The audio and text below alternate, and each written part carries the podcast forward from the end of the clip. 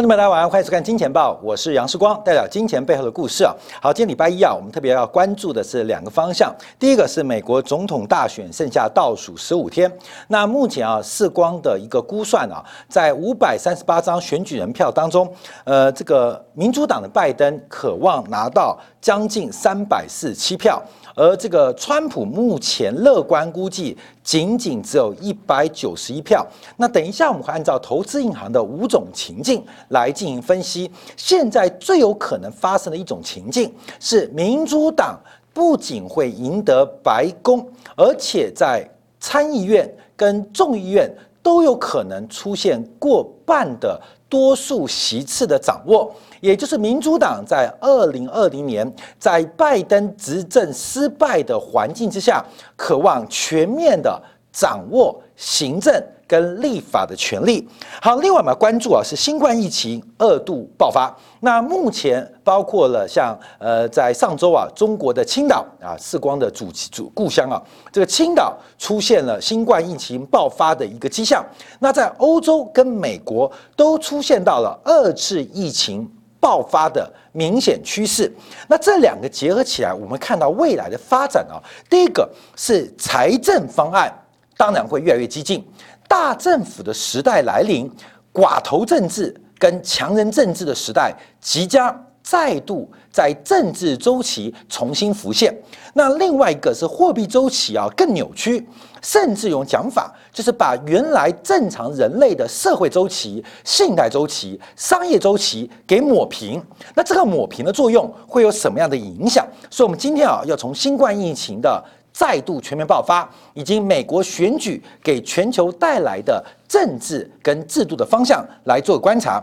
我们先回答哦，这个很多观众的问题哦，在今天感的会员当中，呃，这个莎拉 s a r a 他问了说，人行大买日元啊，是不是调整人民币跟外汇一篮子货币权重的先兆？我们在礼拜五的金铁杆的节目当中有做过相对应的说明。那这个观众会员呢，基本上非常专业啊，大概人民币在二零二零年呢，基本上不管是整个消费者呃指数的全值的调整，那另外会不会动态？跟进调整人民币有关于一篮子的价格权重，这几率是比较高的。好，另外针对美元的看法，有非常多的观众来留言呢。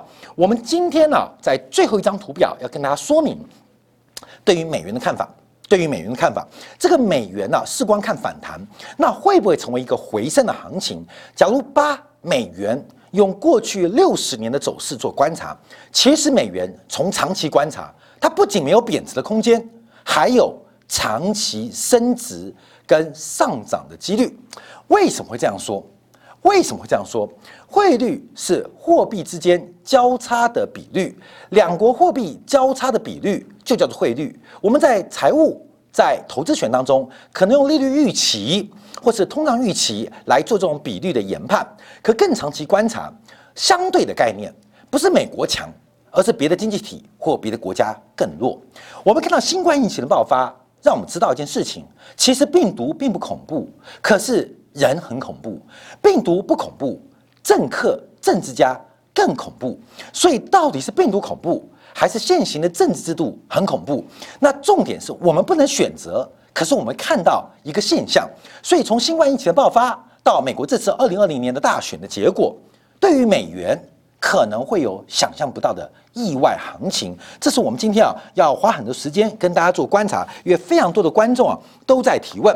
那另外问到是大陆股市，我们应该在礼拜四提到拉回就是买点，我特别强调拉回 A 股或大陆股市这一波的拉回，它几率很大。那拉回就买，拉回在前就买在后，你要等到拉回之后。再做入股投资标的跟投资的倾向的一个加强，所以先等拉回，会拉回多久？会拉回多深？等拉回再说。就跟我们对于黄金跟黄豆的看法一样，有些长线看法不变，可是它会出现一些震荡。那配合资金的效率，还有风险的考量，是不是观众朋友可以做一些不同的安排跟动作？所以，我们今天会花点时间在结论来看一代。最重要的是美元的发展。好，我们现在呃分析啊，二零二零美国选举跟美国选举结果发生之后会有什么样的变化？所以，我们今天啊会在金钱报的节目当中，先做出一个比较重要的结论。在稍后的金铁杆会员版当中，我们要把这个拜登的整个他的四年政策、八年政策，或者长期对于美国联邦收入跟支出的改变，还有美国整个政策会有什么样的影响？美国的租税负担率已经很高了，拜登还要加税。那另外是美国的支出排挤越严重，社会福利的支出，还有失业的救济，已经排挤到了基础建设，更排挤到美国的国防建设。那这种支出排挤会有什么样影响？那还有一个是美国超过二十兆、接近三十兆的联邦债务跟地方债务，那它的利率风险。跟利息风险会不会对于美国政府的现金流产生压力？而这些变化，它会是个相对概念。而对于美元、对于欧元、对日元、对人民币，它会有不同的展现。这是我们在后半段会做出的观察。我们先看到新冠疫情的爆发啊，在昨天呢，这个全球通报新冠疫情的确诊人数再度创下新高，全球目前已经有三千九百万。呃，已经确认，而且经过相关卫生当局报告出来的病例，直逼四千万的大关，直逼四千万大关，等于平均每两百个人，地球上平均每两百个人就一个已经得到了新冠疫情。那得到新冠疫情当中，平均每四十个人当中就有一个人不幸的病故。不幸的病故。那现在最爆发的是第一个是美国，这个确诊人数突破八百万。那高度在增速增加的是欧洲，特别以法国、英国为例，这个新冠疫情的确诊人数正在快速的爆发。那这是已知的，这是已知的。那未知的会有多少？我们观察的不是新冠疫情而已，不是确诊人数，也不是死亡人数而已。我们更关心的是政府会用什么样的方式来对待现况，跟对待不可知的病毒未来。最恐怖的不是病毒，人作为一个生物，在地球这数万年的演化过程当中，我们遭遇大大小小致命或不致命的病毒不下千种。可是最恐怖的是政府或是政客，他们应对的方式才比病毒恐怖，可能千倍，可能万倍，可能十万倍。我们看到整个欧洲目前的这个呃新冠疫情的确诊人数已经来到七百一十八万人，而死亡人数已经高达二十万八千人，二十万八千人。所以按照欧洲疾疾病的预防管制中心啊，不断的累积，现在。欧洲的新冠确诊人数正在爆发性的走高。我们从这边可以观察，根据路透社的报道，现在啊，这个过去成功压抑首波疫情的欧洲地区，正在面临冬天第二波的一个确诊高峰的出现。其中几个地区包括国家，像法国，那法国目前确诊的人数在昨天啊，已经来到通报新增。单日就有三万两千四百二七人确诊，再度创下单日确诊的新高，累计法国确诊人数高达八十六万人，八十六万人已经接近啊这个百分之一的人口。另外，比利时也好，英国也好，意大利也好，包括德国也好，目前普遍正在挑战。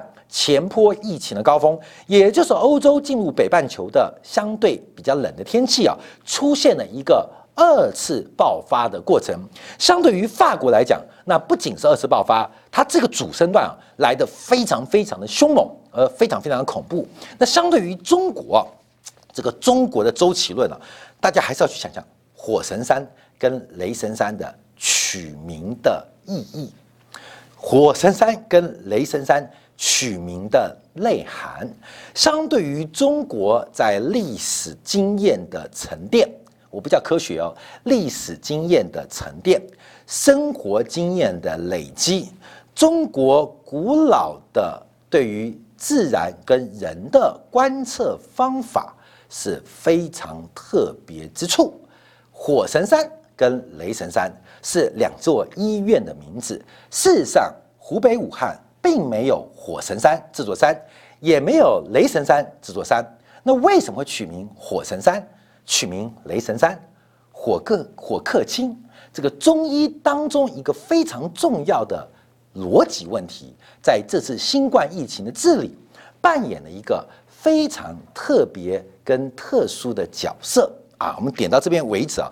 但我们现在回来观察，因为新冠疫情的爆发，因为新冠疫情爆发不仅使得欧洲在经济受到极大打击，在社会活动。在政治选举当中，都出现了非常大的一些变化，包括现在正在大选的玻利维亚也受到新冠疫情的影响。所有一般的老百姓、人民，针对一个不可知的一个病毒的发展，基本上用选举的方式表达了他们的一些立场跟看法。所以，我们看到目前整个欧洲的爆发，我们现在马上看到政府能做什么。一个就是财政救助，另外一个是货币刺激。那更可爱的，从美国到欧洲，从欧洲的英国到欧洲的法国，甚至到了巴西，到了印度，所有政府的刺激方案都是为了救经济。相对于发展疫苗、发展预防医学，相对于经济的补贴，那可能是九牛之一毛。这是很特别的现象。大量的财政刺激方案都是拿来救经济，可是相对于救人命，那可能是千分之一，可能是万分之一，可能是百万分之一的比例，这就是一个很特别的现象。所以，我们说政治家或政客更恶心，为什么？因为明明应该救救病毒，病毒可能花一亿预防或研发，可是救经济花了一千亿，这就是现代制度一个很特别的现象。我们到底选择政府？是救人重要，还是救口袋重要？到底是人有命没钱，还是有钱没命？这就是一个社会制度在二零二零年一个很重要的关键转折。而这个过程我们不能逆转。可是我们看到财政政策更激进，会使得政府的权力无限的扩大，一个寡头政治，一个强人政治。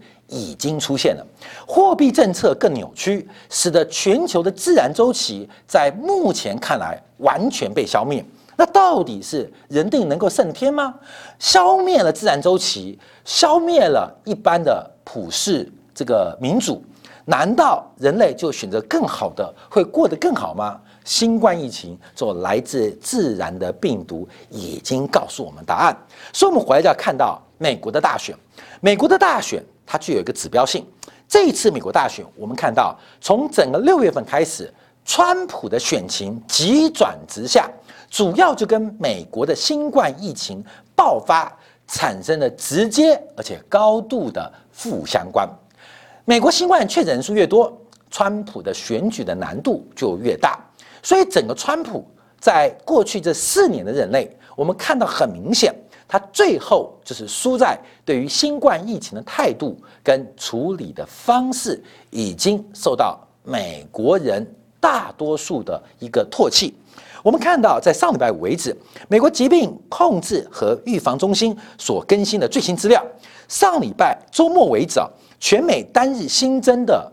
新冠疫情的确诊病例来到了六万三千四百八十六人，这个人数是创下七月三十一号以来的新高，也就是美国也进入了二次新冠疫情爆发的动作。那我们就开始期待，期待什么？我们期待政府会做什么事情啊？上一次美国疫情爆发，美联储把利率降到零，无限量的印钞，那财政。花下了三兆来救救助，那现在二次爆发，美国能够把利率降到负值吗？那还能印多少的钞票？那另外，美国准备用多少的财政赤字来救经济？你不救人命，只救经济，就出了这个结果啊！花在病毒的研发跟预防上面的资金，仅仅只有救助失业、救助。这个食物或救助这个呃呃病人，可能只有千万分之一，这就是二次爆发或是三次爆发的过程。所以，我们看一下美国在十一月三号选举，从拜登跟这个川普最新的一个选举的民调，这个目前呢全国范围的民调是百分之五十一点三，比百分之四十二点四。我们从这个民调的结构来拆解、来预测，在拜登选举。如果获胜的前提之下，未来的美国四年。未来的美国十年，甚至到二零五零年，从整个美国政府的收入跟赤字，从整个美国的租税环境，从美国的政府支出的方向，会让我们看到什么样的美国？而什么样的美国会影响什么样的世界？这是我们今天要观察。所以这个选举的数据是一时的，可是长期的结构，我们要一步一步来做观察。按照今天啊。最新的一个选举人票的一个估算方式，目前拜登具有绝对领先的各州，应该可以得到两百九十张的选举人票。美国选举人票是五百三十八张，过半是要两百七十张，所以目前拜登已经能够掌握当选的门槛，而川普目前只能掌握。一百六十三张选票，而且就算目前还不确定的六个摇摆州的票全部给川普，川普仍然不够。所以我们可以看到过去一段时间发生什什么事情啊？我们把九月二十二号到目前为止到十月份为止这一个月的变化。第一个是在九月二十二号，随着新冠疫情爆发，第一个第一个看没有？俄亥俄州，川普从领先。到打平，到了九月三十号，爱荷华州从领先到打平。十月三号，爱荷华州啊一度回到了川普支持的手上。到了十月六号，急转直下，也就是川普得到新冠疫情的时候，第一个新墨西哥州已经确认丢掉。另外一个很特别是亚利桑那州，因为亚利桑那州啊是一个相对美国西部的。这个州啊，呃，不管地形地貌，并不是个大州。从人口来讲，它有个大城，大家可能听过，叫做凤凰城。这个凤凰城，这个大型城市啊，决定了亚利桑那州这选举人票的发展。而这次凤凰城的支持，从过去支持川普，而转向支持拜登，有两个迹象，我们要做观察。第一个，亚利桑那跟墨西哥州都有个特别的现象。也就是墨西哥人所谓的拉丁裔，它的比重越来越高。美国拉丁裔比重最高的加州、亚利桑那、墨西哥跟德州，这四州基本上都来自于墨西哥的移民跟拉丁裔的移民，在这一次非常明显转向支持拜登。也因为拉丁裔的态度，使得德州这个过去二十年来共和党传统的票仓，它的领先格局。并不稳定，所以拉丁裔将来会如何影响美国的政局，这是一个长期要观察的现象。这一次，这一次拉丁裔展现了关键的少数地位，越来越重要。从之前的这个小布希，到后来的奥巴马，到川普上次选举，在拉丁裔的民众当中。并没有输太多分，到现在由拉丁裔，也就是所谓的老莫，决定了美国政坛的变化。这个关键的角色、关键地位，值得我们长期分析。那另外，亚利桑那州会丢掉啊，对于川普、川普的选举啊，是一个非常重要的这个挫折，非常挫要做挫折。为什么？因为亚利桑那州。以前出现一个非常重要的共和党人物，也是共和党能控制亚利桑那州的人，就是麦坎。这个麦坎啊，本来是跟川普竞选总统的嘛。这个脑癌在两年前过世，麦肯的遗孀，他的夫人，在上周宣布他支持拜登。他说：“我们都是共和党人。”我永远是共和党人，可是为了团结美国，我们必须支持拜登。而他的跳出来的表态，在选前最后剩下两周的时间，给川普关键的摇摆州，给关键的支持者带来最重要的致命一击。所以在十月六号，第一个新墨西哥州确认。拜登的领先局面，亚利桑那州由红转来，同时在爱荷华州的领先局面又不见了。好，后面我们再讲分析啊，因为到目前有几个州啊，爱荷华州、俄亥俄州，包括了北凯、乔治亚、佛罗里达这五个州，民意州只有一票，所以我们基本上就不估计啊，只有两票不估计啊。所以目前按照这边做估算，关妹你知道吗？在佛罗里达州啊，目前拜登是赢了川普有两个百分点。乔治亚州目前赢了零点七个百分点，并不多，并不多，送给川普也无所谓。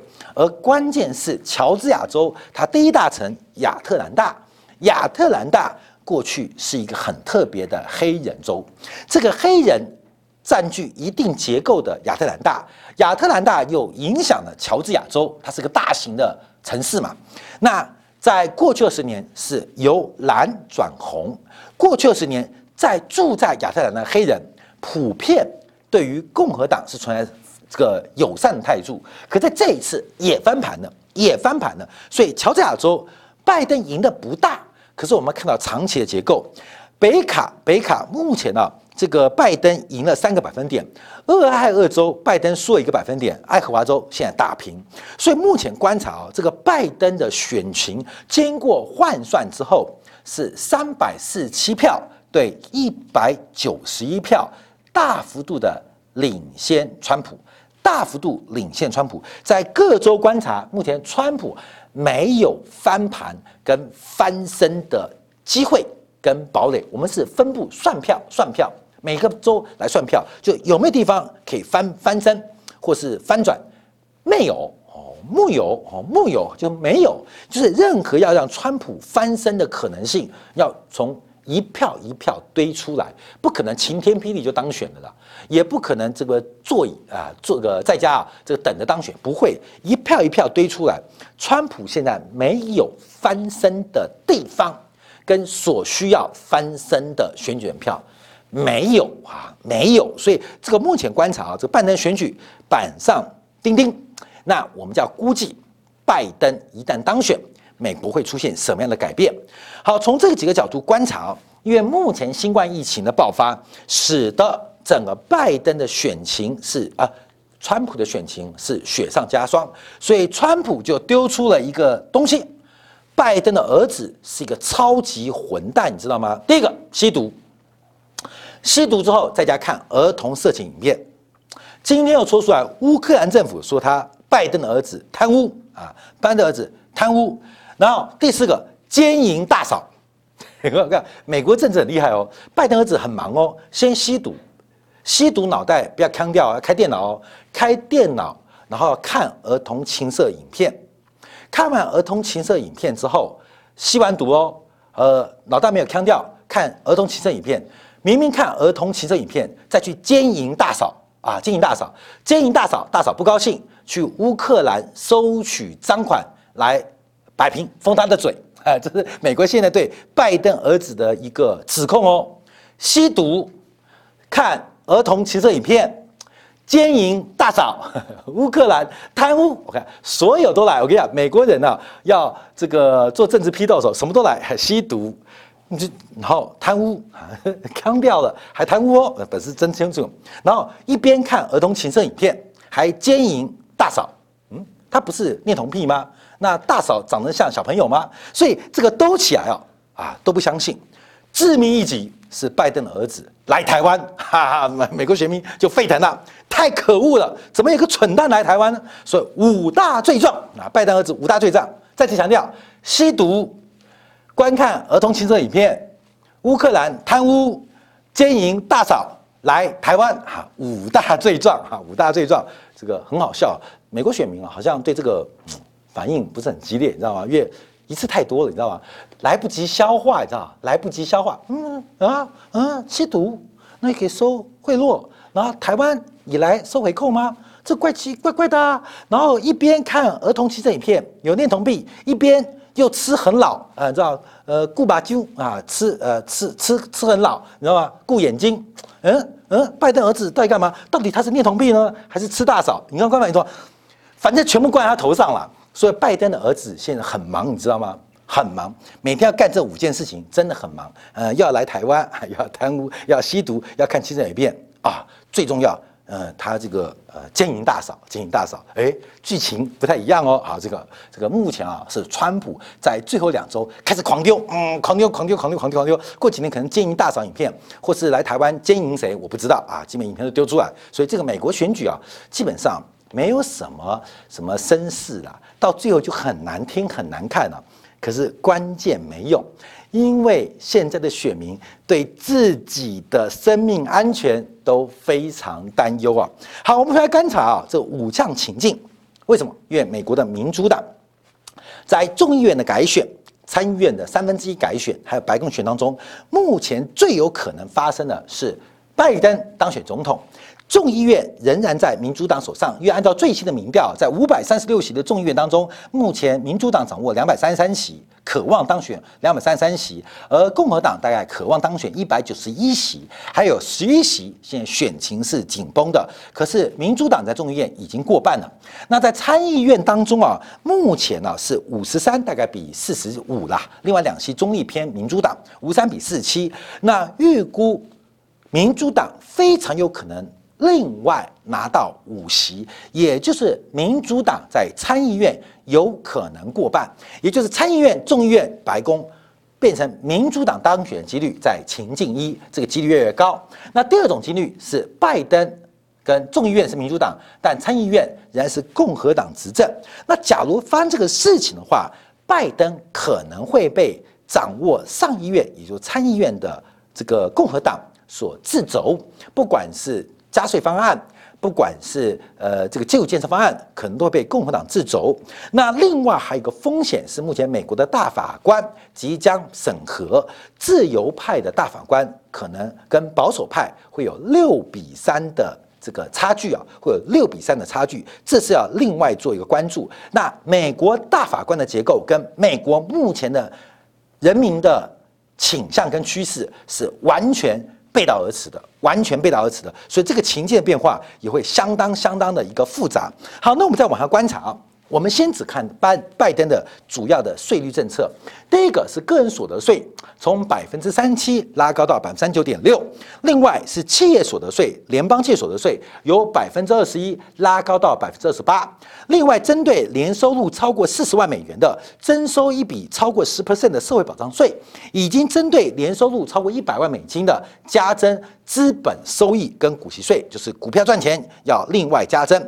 还有大公司的账面收入要最低税负制百分之十五，国外子公司海外的利润税率要提高一倍。到百分之二十一。等一下的节目当中，我们会做完整的说明啊，就是拜登除了税率调高之外，他的钱要用去哪里？这个改变是非常非常大。但我们看就知道，基本上不管对于个人、对于企业，甚至在股票产生的资本利得，还有美国跨国公司在海外的收益，基本上不是加税就是实施最低税负制。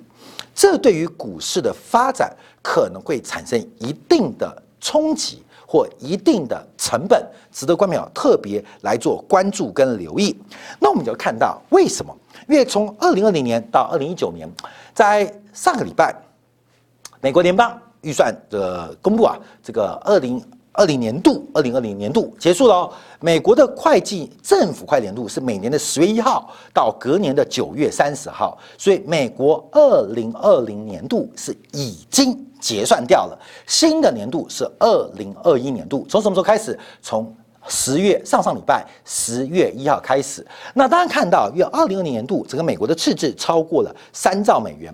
观众从这张报表中看到很特别的现象，这个特别爆冲的是属于第一项的收入保障，也就是就业失业的补助津贴，另外还有包括住房信贷的补助。Main Street 的一个补助，还有包括的像健康、一般政府跟医疗保障。我们看到一个很特别的现象：美国在二零二零年度增速或增幅或增额最少的是国防预算，是国防预算。发生什么事情？发生什么事情？美国的国防部拼命喊穷，不管是造舰还是建军计划，一堆。可是事实上，美国政府现在被新冠疫情排挤的非常非常严重，也就是在太平洋基本上跟中国对上了，可是美国政府没有能力增加国防的预算，并不是没有意愿，而是没有能力。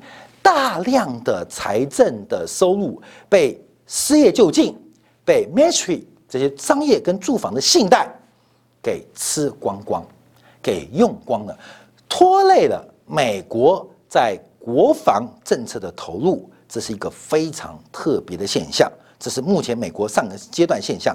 我们最后一张图表，我们在九月十八号九一八事变啊，这个九一八事变，我们看到一个美元指数曾经做过这张图，跟大家报告，拜登的获胜将会带来一个非常大的一个局面，非常大的局面。外面不要忘记哦，拜登的获胜带来非常大的局面，像什么局面啊？外面像这一段局面。也就是，也就是，观众注意到，我们提过，每一次民主党的总统，民主党的总统，民主党的总统都会给美元带来非常正面的长期展望。美国民主党的总统都会对美元带来一个非常正面。的美元牛市预期，为什么？各位朋友，为什么？民主党对于一个财政的纪律也好，对于政府的管控也好，它其实是一个更为收缩型的。相对于自由派或美国保守派的共和党这种外向型跟帝国主义型的这个美国政治是刚好相反。左派政府的抬头。可能对于美元来讲，会是一个非常重要的讯号，非常重要讯号。要提醒观众特别注意哦，这个历史周期做观察。好，这个第一个从历史周期，第二个我们看到，从一九八五年以来，这三十五年来，美国走的是一个长期的空头。我们用季线做观察哦，一根就三个月，长期的空头，长期的空头，长期的空头。好，各位有这个空头啊，在二零一五年的时候被突破掉，这条长期的下降轨道，在二零一五年美联储宣布退出 QE，开始升息之后突破掉了，突破掉了。那二零一五年结束 QE 跟开始升息，为什么让美元指数能够突破长期的下降轨道？汇率。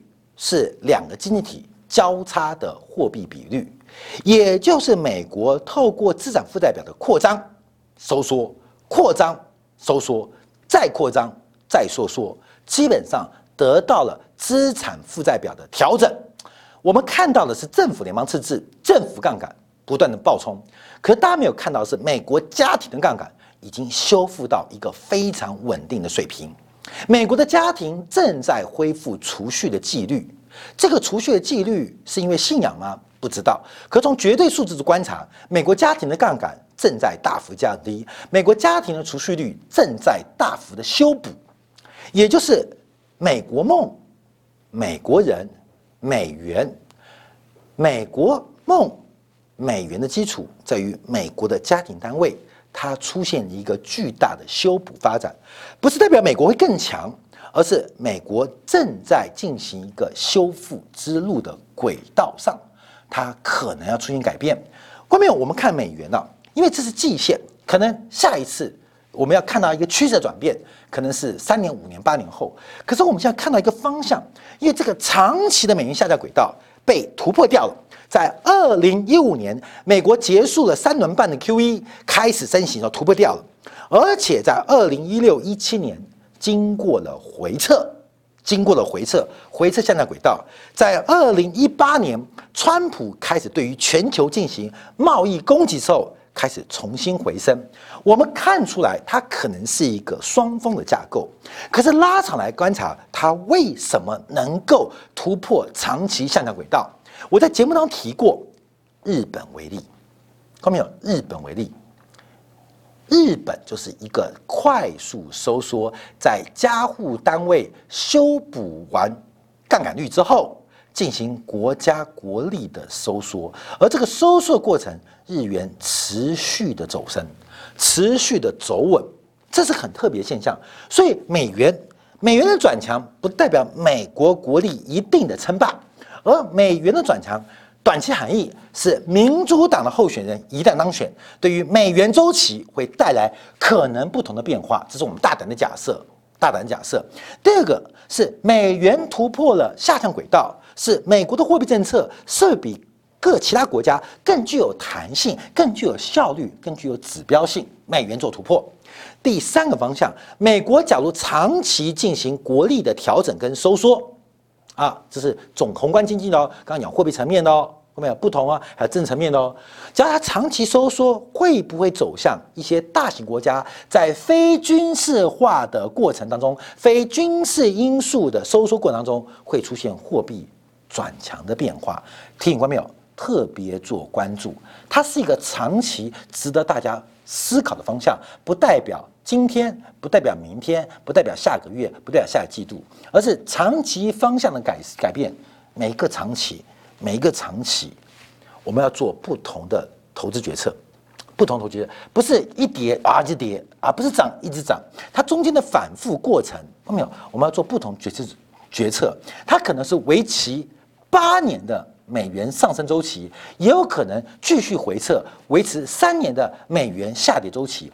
美元下跌周期或美元上升周期都会引发不同的趋势发展跟结果，要听你关没有？特别做掌握留意，好，感谢大家的收看。稍后我们今天敢为观众继续分析拜登的财政策到底会给出什么样的方向，给出什么样的名牌，给出美国什么样的未来。我们明天同一时间晚八点，杨思光在《金报》与您再会。